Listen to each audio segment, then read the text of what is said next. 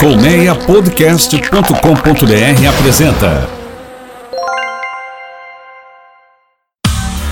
Cada palavra, uma história. Um bate-papo sobre curiosidades da língua portuguesa. Este é o Cada Palavra Uma História com o professor Dionísio da Silva. Já estamos com o professor. Oi, professor, seja muito bem-vindo. Olá, Poliana querida, bem-vinda seja você também. Bem-vindos os nossos ouvintes. Eu estou vendo nas redes que Cada Palavra Uma História está ganhando adeptos aí, não é? Estão tirando, estão, estão olhando, servindo-se do tira-gosto. É verdade, é verdade. Em cada capítulo a gente conta um pouquinho da história da palavra, né, do português, e também a gente compartilha com os nossos ouvintes um pouquinho do seu vasto conhecimento, professor, não só sobre história, sobre as palavras, sobre a origem da nossa língua e também umas pitadas engraçadas, né, que a gente não deixa é, de falar sempre, né, professor? É, temos que dar o tempero do humor, porque a vida anda muito amarga. E hoje, professor, é justamente isso que a gente vai fazer, né? Um temperinho de humor. A gente vai falar sobre vigário e conto do vigário, né? É, o vigário era o padre, professor? De onde surgiu essa palavra? Olha, veja você a história das palavras, como ela é curiosa e as grandes voltas que ela dá.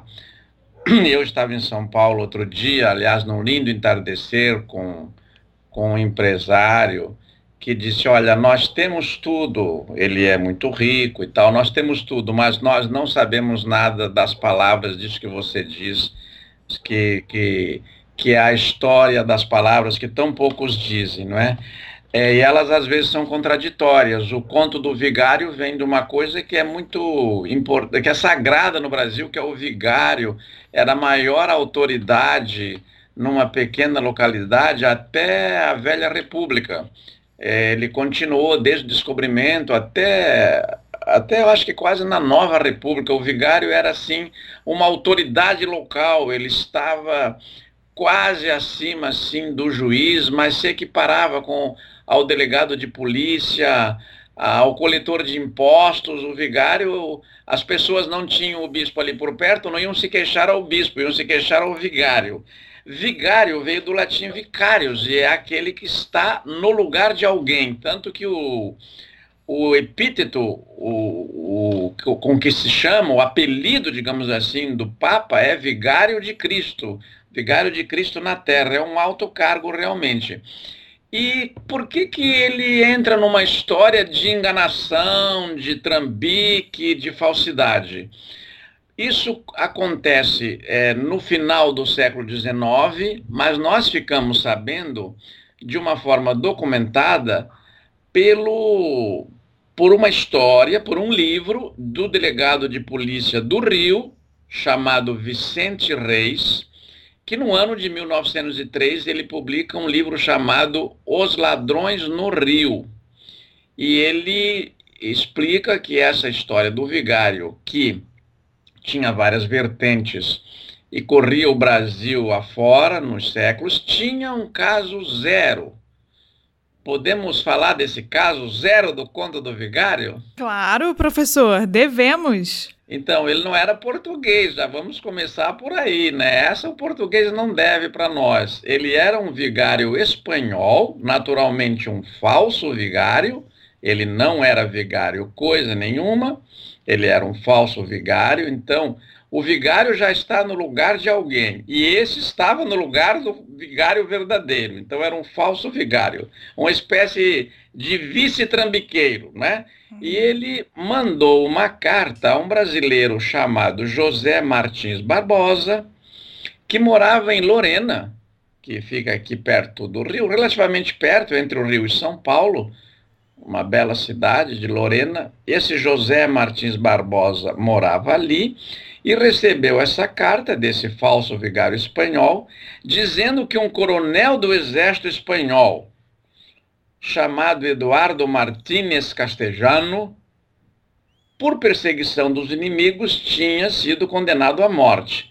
Pode ver que ele tentava uh, dar foros de verdade essa, a esse trambique e que este coronel, ouvido em confissão, tinha segredado ao tal vigário que ele deixara uma herança de 2,5 milhões de pesetas, 2,5 milhões de pesetas no final do século XIX, é um dinheirão. Uhum. Era alguma coisa como mais de um milhão de dólares hoje. Ele tinha deixado esse dinheiro para uma órfã chamada Luísa, que então tinha 13 anos. Veja que ele vai documentando, ele monta a história dele, não é? Uhum e que ele achou que esse brasileiro a quem ele identificou foi, uma, é, foi identificado como uma pessoa de boa índole, e ele tinha conhecido esse brasileiro, então, numa estada que ele teria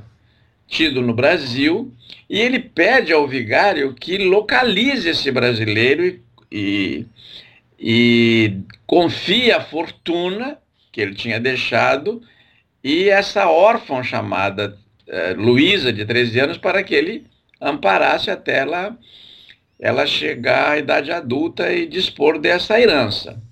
Mas havia um porém. Todo conto do vigário tem um porém, né, Poliana? Uhum. Que é a chamada pegadinha. Este dinheiro estava no fundo falso de uma mala que estava embargada judicialmente lá na alfândega. Uhum vinha da Espanha, estava nessa mala embargada. Mas ele revelava que no fundo dessa mala tinha esse dinheiro. Então a pessoa tinha que pagar as custas do processo. Esse era o golpe. Então, para quem, quem acha, né, professor, que é, mercadoria e produto retido na alfândega é um fenômeno recente, o senhor está dizendo que não é, né? E depois, custas judiciais também, para quem achava que também era um fenômeno um pouco mais contemporâneo, também não é, né, professor? Já estávamos na vanguarda.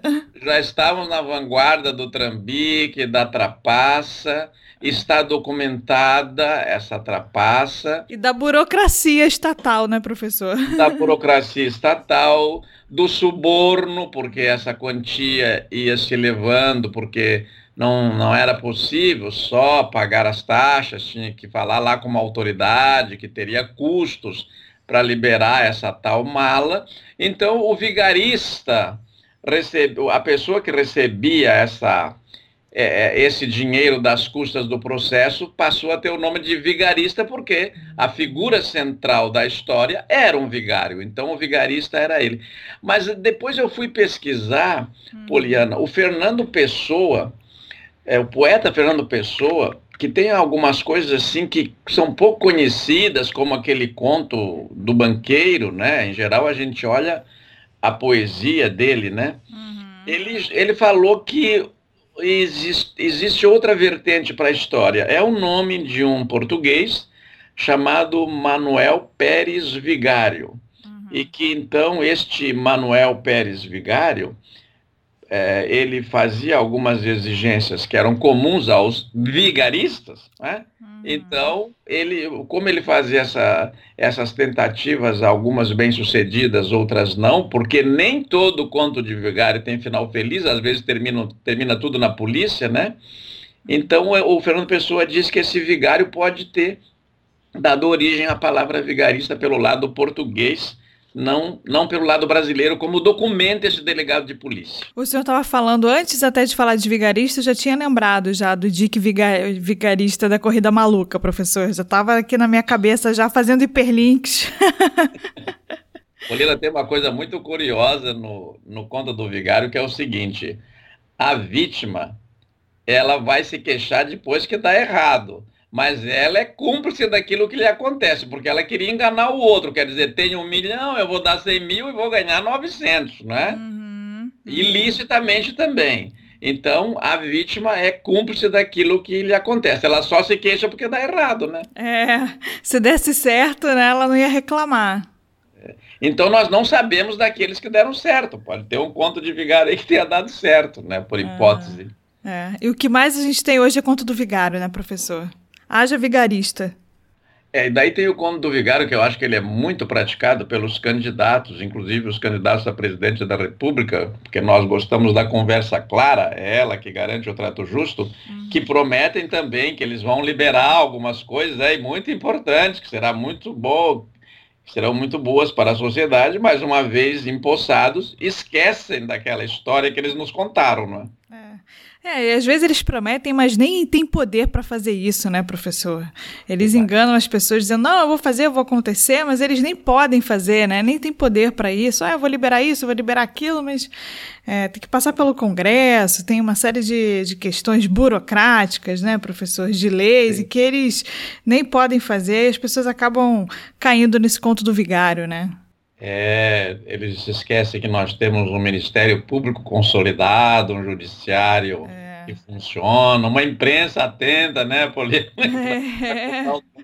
logo no Jornal da Manhã, né? É verdade. Então tá certo. Esse foi o professor Dionísio da Silva. Cada palavra uma história, sempre uma curiosidade sobre palavras e expressões da nossa língua portuguesa.